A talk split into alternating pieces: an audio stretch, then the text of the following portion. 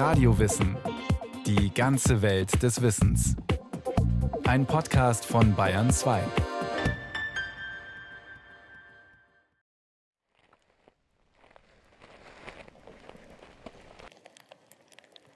Ein Regenwurm ist unterwegs. Unsichtbar, bohrend, fressend. Er schiebt kleine Partikel von Erde zur Seite. Andere nimmt er auf. Prüfend geht er den Boden durch und wählt aus.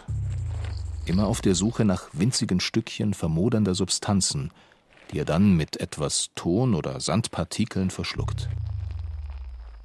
Mit der Kontraktion von Muskeln scheint ein dicker Klumpen durch seinen Körper zu laufen und ihn nach vorne zu schieben. Während er sich fortbewegt, baut er eine dauerhafte Wohnröhre. Er frisst sich durch seine Umgebung. Nachts kommt er in der Röhre zur Oberfläche hoch und wirft um den Eingang herum einen kleinen Hügel aus Exkrementen auf. Mit seinem mundähnlichen Vorderteil saugt er sich fest an einem modrigen Blatt und beginnt es in seine Unterwelt zu transportieren. Es ist ein merkwürdig schabendes Geräusch, das dabei entsteht. Als das Licht angemacht wird, um genauer hinzuschauen, durchzuckt ein Schock den kleinen glatten Körper. Blitzschnell tritt der Wurm den Rückzug an und verschwindet in seinem unterirdischen Gang. Ort der Handlung eine Etagenküche in einem Mietshaus am Rande von Berlin. Oben auf der Ablage über dem Kühlschrank steht ein Aquarium. Doch es enthält keine Fische, die hektisch hin und her schwimmen, sondern ein Dutzend Regenwürmer, die sich in der Erde verstecken. Wir sind zu Gast bei dem Biologen und Philosophen Andreas Weber. Regenwürmer überraschen, wenn man sie sich hält, wenn man mit ihnen zusammenlebt, möchte ich sagen. Das ganze Projekt geht ja darauf zurück, dass meine Tochter für ihren Biounterricht für ein Referat zwei Regenwürmer zur Anschauung brauchte, um sie dann wieder zurückzusetzen. Und dann habe ich eben Regenwürmer im Angelladen gekauft und seitdem haben wir diese Regenwurmhaltung. Und alle Freundinnen von meiner Tochter kommen immer und begrüßen die Regenwürmer und gucken, was ist da los und zeigt sich einer. Und die haben ein total zärtliches Gefühl zu denen. Und das ist kein kultureller Mythos, ne, sondern das ist so ein direktes Empfinden. Da ist etwas, das ist so wie ich und das ist irgendwie verletzlich und verwundbar und das ist hier nicht ganz in seiner heimischen Umgebung und deswegen wird das jetzt gehegt. Und wenn man dann an dem Aquarium vorbeikommt, dann schwupps verschwindet dieser Regenwurm im Bruchteil einer Sekunde in seinem Loch und das hat mich wirklich überrascht. Also ein Regenwurm ist schneller als eine Heuschrecke, ist doch fantastisch. Kinder mögen das schlängelnde Wunder der Schöpfung noch wahrnehmen, doch die Erwachsenen wenden sich meist mit Ekel, Desinteresse und schnellem Urteil ab. Der Regenwurm gilt als ein Geschöpf niederer Art. Schleimig, blind, fast ohne Gehirn, ist er den meisten ein rätselhaftes, primitives Wesen, dem Landwirte oder Hobbygärtner begegnen, das aber ansonsten zu vernachlässigen ist. Dabei ist ganz ernsthaft die Frage zu stellen, ob es uns Menschen, ob es Kultur, Zivilisationen und Hochkultur überhaupt gäbe ohne den gemeinen Regenwurm. Sicher ist, er ist einer der ganz alten Bewohner dieses Planeten und tauchte wohl auf, sobald die Bodenbildung auf der Erde begonnen hatte. Vielleicht sind seine Vorfahren vor einer halben Milliarde Jahre langsam aus dem Meer gekrochen. Da begann die Vegetation unter einem mit CO2 gefüllten rostroten Himmel zu wuchern. Und all das vorgeschichtliche paläozoische Grünzeug bot viel organischen Abfall, von dem er sich ernähren konnte. Die Welt, wie wir sie kennen, bildete sich um ihn herum und vielleicht sogar durch ihn. Als vor rund 250 Millionen Jahren, am Ende des Perms, das Massensterben durch Vulkanausbrüche, driftende Kontinente oder Vereisungen, viele auf dem Land lebende Arten und das gesamte Leben im Meer zu 95 Prozent auslöschte, überdauerte der Regenwurm aus der Familie der Ringelwürmer und der Gruppe der Borstenwürmer. Kein Klimawandel, keine geologische Umwälzung hat es geschafft, seine Existenz zu bedrohen. Ein kleiner, weicher, unscheinbarer Organismus, der aber doch eine enorme Widerstandsfähigkeit und Nachhaltigkeit aufweist.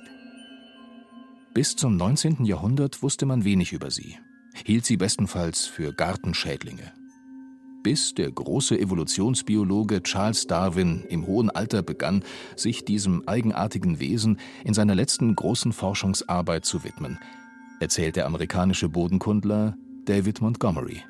Darwin had an eye Darwin war deutlich geworden, wie wichtig die Regenwürmer für die Aufbereitung und Wandlung der Böden sind. Viele seiner Kollegen hielten ihn wegen seiner Ideen schon für senil.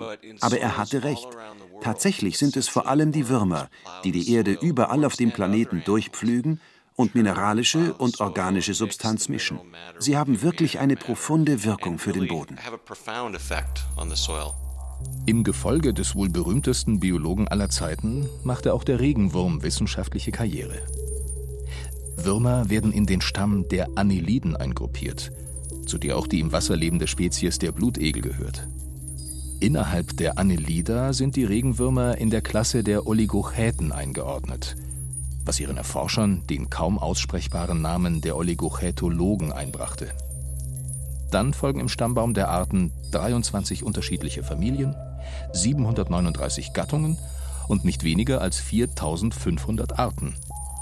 Von all denen kennen die meisten nur den Grauwurm, etwa 5 bis 7 cm lang, den Kompostwurm, klein und rötlich-rosa, mit zarten Streifen zwischen jedem Segment, oder den gemeinen Regenwurm, Lumbricus terrestris. Auf der Rückseite ist er dunkelrot bis violett, auf der Unterseite fast durchscheinend. Sein Hinterende ist löffelförmig abgeflacht. Das Clitellum, eine verdickte Hautregion nach etwa einem Drittel der Körperlänge, ist stark ausgeprägt. Wer mal einen Regenwurm aufnimmt und genau hinschaut, kann die kleinen borstenförmigen Haare erkennen, die sogenannten Seten, mit deren Hilfe sich die Würmer in ihrer Röhre verankern oder auch bei der Paarung aneinander festhalten. Es sind große, kraftvolle Würmer, die für die Bearbeitung des Bodens gut gerüstet sind. Bis zu sechs Jahre alt werden sie und sie können bis zu zweieinhalb Meter tief senkrechte Wohnröhren in die Erde graben. Neun bis dreißig Zentimeter lang kann ein Regenwurm werden. Beim kleineren Kompostwurm sind es sechs bis dreizehn Zentimeter. Einzelne Arten wie der Lumbricus badensis oder Schwarzwaldregenwurm können bis zu 60 Zentimeter lang werden. Und Riesenexemplare wie der australische Giant Gippsland Earthworm werden gar bis zu drei Meter lang und sind dick wie ein menschlicher Oberarm. Doch nicht die Individuen sind entscheidend, sondern die schiere Masse der Würmer, erklärt der Evolutionsbiologe Josef Reichholf. Es gibt nicht den normalen, typischen Regenwurmbestand im Boden, sondern es hängt von der Art des Bodens ab. Man könnte sagen, aus der Sicht des Wurms, von der Qualität des Bodens, wie viele darin leben können. Unter gutem Rinderweideland, wie es in Südengland gegeben ist oder in Teilen Norddeutschlands, geht man davon aus, so viele Rinder, wie sich oben auf dieser Wiese oder Weide ernähren können, gibt es auf dieser Fläche an Lebendgewicht Regenwürmer im Boden. Und das ist ganz beachtlich. Während relativ trockene Sandböden für Regenwürmer auch so etwas wie Halbwüsten sind, da kommen sie in geringen Zahlen vor. Betrachten wir jetzt den eigenen Garten. Auch da gibt es ganz unterschiedliche Werte. Und zwar je nachdem, wie der Rasen auf diesem Gartenstück gepflegt wird. Der Regenwurm mag es gern kleinbürgerlich. Die zerfetzten Halme eines regelmäßig geschnittenen Rasens sind eine Leckerei für ihn. Charles Darwin schätzte, dass auf einem halben Hektar Gartenerde rund 50.000 Regenwürmer wohnen, die nicht weniger als 18 Tonnen Wurmhumus pro Jahr liefern. Damit lag er sogar noch zu niedrig. Wissenschaftler haben inzwischen nachgewiesen, dass auf einem halben Hektar bis zu einer Million leben. Im fruchtbaren ägyptischen Niltal entstehen so bis zu 1000 Tonnen Wurmhumus pro Jahr auf einem halben Hektar Land. Das macht sie zu Lebewesen, mit denen man rechnen muss, sagt Amy Stewart, US-Autorin des Buches Der Regenwurm ist immer der Gärtner, und schlussfolgert, die Kraft der Regenwürmer kommt also nicht aus der individuellen, sondern aus ihrer kollektiven Stärke. Gemeinsam trifft auf sie zu, sie können vielleicht keine Berge versetzen, aber doch Landschaften gestalten, ihren Bewuchs bestimmen, archäologische Bauwerke versinken lassen. Sie können Wälder verändern, Reisterrassen zerstören. Und sie lassen, das war schon Darwins zentrale These, die gesamte Ackererde überall im Land viele Male durch ihre Darmkanäle gehen. Das sind bemerkenswerte Leistungen für ein Lebewesen, das blind und taub ist, weder Rückgrat noch Zähne hat und in der Regel nicht länger als zehn Zentimeter ist. Der Biologe und Philosoph Andreas Weber scheut sich nicht für die Bedeutung des Regenwurms im Lebensraum Erde einen Superlativ zu verwenden. Der Regenwurm ist sozusagen der König des Bodens, so wie der Löwe der König des Dschungels ist, so würde ich das sagen. Und das Tolle ist eben, man kann den ja wirklich erleben. Ne? Also der Boden ist ja bis zu 30 Prozent organische Materie, also der ist ja weniger ein Mineralskelett als sowas wie eine Haut. Und das kann man aber meistens nicht erfahren, weil die Lebewesen sehr klein sind. Aber wenn man da ein bisschen drin gräbt, dann hat man diesen großen Würmer. Aus meiner biologischen Perspektive würde ich sagen, der Regenwurm ist sowas wie die Schlüsselart des Bodens, ne? die Keynote Species oder der Ökosystemingenieur, so sagt man ja oft bei größeren Tieren, wie zum Beispiel dem Biber in der Landschaft. Also der Regenwurm ist eine Art, die, sagen wir, das, was die anderen kleineren Arten tun, indem sie organische Materie verwandeln, wieder irgendwie zusammenführt. Und das ist ja relativ gut bekannt. Der Regenwurm lockert den Boden auf und baut durch seine Gänge ein Luftsystem da rein und verwandelt eben abgestorbenes Material in Nährstoffe. Nematoden, also Fadenwürmer, ebenso wie Bakterien, Pilze und andere winzige Einzeller, sogenannte Protozoen, die den Boden bewohnen, sind die unsichtbaren Gefährten des Regenwurms. Sie dienen ihm als Futterquelle, als Mitarbeiter oder als Passagiere in seinem Darm. Unzählig vielfältiges Leben transformiert den Boden und schafft die Basis für das Wachstum über der Erde. Der Regenwurm aber ist die Krone dieses Prozesses. Und hier kehren sich die Größenverhältnisse um. Der Regenwurm ist weit davon entfernt, das kleinste und schwächste Lebewesen zu sein, schreibt Amy Stewart. In seiner Welt, in seiner unterirdischen Gesellschaft ist er eines der größten Geschöpfe. An jenem Ort ist er ein Elefant, ein Walfisch, ein Riese. Bodenbiologen umschreiben das, was sich zwischen den Bewohnern des Bodens abspielt, mit dem Begriff Nahrungsnetz. Eine Grafik der komplexen Beziehungen zwischen Regenwürmern und anderen bodenbewohnenden Wesen gleicht eher einem Spinnennetz als einer hierarchischen Sprossenleiter. Über der Erde hingegen beginnt eine Art Nahrungskette, erklärt der Evolutionsbiologe Josef Reichholf. Also der Regenwurm ernährt bei uns eine ganze Reihe von Tieren, die wir sehr schätzen. Ich beginne mit den Igel. Wenn eine Amsel am Rasen rumhüpft und den Kopf schief hält, dann lauscht sie auf das Kratzen der Regenwürmer. Und dann pflegt sie mit einer plötzlichen Wendung des Kopfes an die richtige Stelle zu picken und den Wurm herauszuziehen. Der Regenwurm ist eine Schlüsselnahrung für viele Arten bis hin zu Vögeln, denen man das gar nicht zutrauen würde. Das waren bisher nur die oberirdisch Tätigen, dann kommen noch die unterirdischen dazu. Allen voran ist der Maulwurf zu nennen, der mit seiner sehr empfindlichen Nase sehr genau erkennen kann, ob einen Regenwurmgang, den er gerade angegraben hat, ob der frisch ist. Aber auch Wühlmäuse, Spitzmäuse sind ganz eifrige Regenwurmvertilger, sodass man tatsächlich mit Fug und Recht sagen kann, der Regenwurm ist eine Schlüsselart für ein ganz komplexes Nutzersystem über der Erde und unter der Erde. Da wird langsam deutlich, dass der so profan erscheinende Regenwurm wie ein zentraler Knotenpunkt in einem höchst intelligenten Netzwerk aus Aufgaben und Beziehungen ist. Er ist Nahrung, Nahrungsverwerter, Verwandler und Gärtner. Auch wenn er wahrscheinlich nicht viel um seine wichtige Rolle weiß. Der Regenwurm ertastet ununterbrochen Nahrung und wählt aus. Er kommt an die Oberfläche, greift nach heruntergefallenen Blättern und Zweigen, wählt das beste verfügbare Material aus, zieht es am richtigen Ende so in sein Loch, dass es passt. Er bewertet, experimentiert, trifft Entscheidungen. Wo aber ist das Gehirn, das bewertet und entscheidet? Josef Reichholf gibt eine Antwort. Ein Gehirn gibt es beim Regenwurm nicht. Das Nervensystem ist ganz einfach gebaut. Man könnte sagen, jedes Segment hat einen Nervenring und diese Ringe sind untereinander verbunden mit ganz einfachen Nervensträngen, sodass das Hinterteil durchaus mitgeteilt bekommt, was das Vorderteil macht. Es sind keine komplexen Sinneseindrücke. Sicher sind die wichtigsten Reize, die der Regenwurm aufnimmt, sogenannte taktile Reize, also solche, die unserem Tastsinn entsprechend aufgenommen werden. Die Empfindlichkeit, die den Regenwurm auszeichnen und die uns äh, einfach irgendwie deswegen so fremd sind, weil wir zu sehr ausgerichtet sind auf das Optische oder auf das Akustische.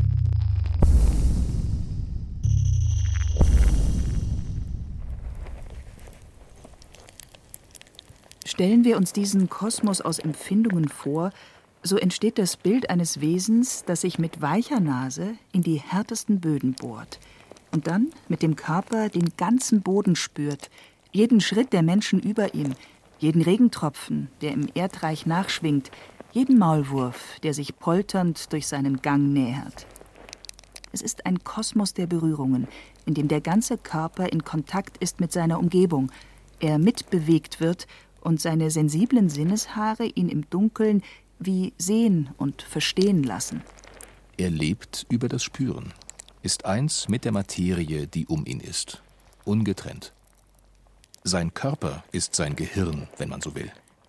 Es ist ein über verschiedene Queräste verteiltes Gehirn in einem Strickleiter-Nervensystem, das sich über den ganzen Körper verteilt. Können wir, die wir so ganz anders sind, beurteilen, ob so eine Wahrnehmung primitiv ist oder komplex? Fast möchte man sagen, der Regenwurm ist der Boden selbst. Er verwandelt den Boden in sich selbst, wandelt dabei sich selbst und gibt sich dem Boden selbst zurück. Das klingt fast mystisch und ist doch so einfach. Ist es doch das Prinzip des Lebens. Dieser Gedanke wird nur häufig vergessen oder übersehen, und er ist am Regenwurm exemplarisch sichtbar. Genauso unglaublich und letztlich einfach ist die faszinierende Regenerationsfähigkeit des Regenwurms. Denn das Gerücht aus Kindertagen, oft versucht und nie wirklich bis zum Ende erforscht, ist wahr. Wird ein Regenwurm von einem Spatenstich durchteilt, können in den meisten Fällen die zwei Einzelteile lebend davonkriechen. Die Fachwelt spricht, orientiert am griechischen Wort für Teil, Meros, von Multimerie oder Polymerie. Denn der Körper des Regenwurms besteht aus vielen einzelnen ringförmigen Segmenten, die jedes für sich eigentlich alles enthalten, was das aus bis zu 160 solchen Ringen zusammengesetzte Wesen braucht, weiß der Evolutionsbiologe Josef Reichholf zu erzählen. Das heißt, es ist ein aus vielen gleichartigen Teilen zusammengesetzter Körper. Und jeder dieser Teile ist eigentlich eben für sich genommen gleichberechtigt und im Prinzip wäre jedes dieser Segmente in der Lage, einen ganzen Wurm wiederherzustellen. Das ist natürlich eine durchaus bemerkenswerte Fähigkeit und hängt damit zusammen, dass jedes Segment für sich allein eigentlich alles enthält, was für den Ablauf des Lebens wichtig ist. Das ist das Darmrohr drinnen, da sind die Nerven, die Nervenringe könnte man sagen, drinnen, die die Steuerung der Muskulatur bewirken. Und da ist auch angelegt, wo vorne und hinten ist. Es bleibt ein merkwürdiges Geschöpf. Fast ein Alien, das da so massenhaft unter unseren Füßen lebt. Vielleicht haben wir es bisher auch gar nicht verstanden, sondern immer nur unserer Irritation Ausdruck verliehen. Das fängt schon beim Namen an. Regenwurm nennen wir ihn, weil er an die Erdoberfläche kommt, wenn es nass wird. Man vermutete lange, er wolle vermeiden zu ertrinken, doch so fehlerhaft ist die Natur nicht, dass sie eines ihrer ältesten Geschöpfe ständig der Lebensgefahr aussetzt. Der Grund, so wird aktuell vermutet, ist viel einfacher. Er lautet Regenwurm sucht Regenwurm. Es geht um Stating. Josef Reichholf. Regenwürmer sind Zwitter. Das heißt, sie können und tun das auch bei der Paarung gleichzeitig als Männchen und Weibchen wirksam werden. Aber das ändert ja nichts daran, dass sich zwei finden müssen. Die Feuchtigkeit ist ein Hilfsmittel, um eben an die Partner heranzukommen. Als Regenwurm trocknet man aus, weil im Gegensatz zur großen Schnecke der Wurm keine eigene Schleimspur ziehen kann, die ihm ein Fortkriechen ermöglicht. Die Eier werden in Kokons abgelegt. Die nächste Generation schlüpft bei den Kompostwürmern nach 14 Tagen bis drei Wochen. Der gemeine Regenwurm Lumbricus terrestris aber braucht fünf Monate Zeit, um in der Erde zu reifen. Berechnungen haben ergeben, dass Regenwürmer pro Jahr Arbeit an der landwirtschaftlichen Nutzfläche der Erde im Wert von 250 Milliarden Euro leisten. Es sind ungesehene Helden, die da unter unseren Füßen existieren. Und wir begreifen erst nach und nach, wie wichtig sie für uns sind. Alle Kultur, aller Fortschritt, alle Zivilisation wächst aus gesunden, reichen Böden, nicht aus kargen Wüsten. Somit ist der Regenwurm eine Basis des modernen Lebensstandards und er könnte Basis für eine lebenswerte Zukunft sein. Dafür aber fehlt das Bewusstsein. Obwohl wir so viel wie nie zuvor über die Bedeutung des gesunden Bodens wissen, fahren wir fort, ihn zu vergiften. Jüngste Forschungen zeigen, dass die Regenwürmer durch ihre Gänge die Erde wie eine Lunge belüften, sodass das Leben atmen kann. In Kalifornien werden Regenwürmer höchst erfolgreich benutzt, um giftige Abwässer und Klärschlamm zu reinigen. Neu ist auch der Einsatz der unterirdischen Freunde, um Böden zu sanieren, die mit dem Pflanzengift DDT und polychlorierten Biphenylen belastet sind. Und aktuelle Erkenntnisse zeigen, dass Regenwürmer das Methan, das klimaschädlichste Gas, im Boden neutralisieren können. Der Regenwurm könnte so etwas werden wie der Hüter des Planeten Erde. Und er kann, je genauer man ihn betrachtet, einen Zugang bieten zum Wunder des Bodens, seiner Komplexität, seines feinen Gleichgewichts, seiner Gesundheit, um die er sich wie ein unsichtbarer Partner kümmert. Von all den neuen Erkenntnissen hatte Charles Darwin keine Ahnung.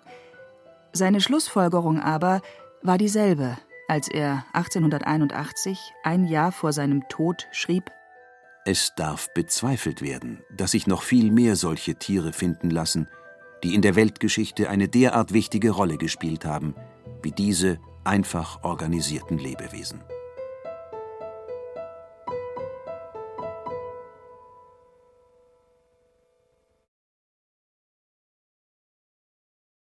Sie hörten Der Regenwurm, unsichtbarer Designer der Erde von Giseko von Lübcke. Es sprachen Hemmer Michel, Christian Baumann und Peter Veit. Technik Susanne Harasim, Regie Eva Demmelhuber. Eine Sendung von Radio Wissen.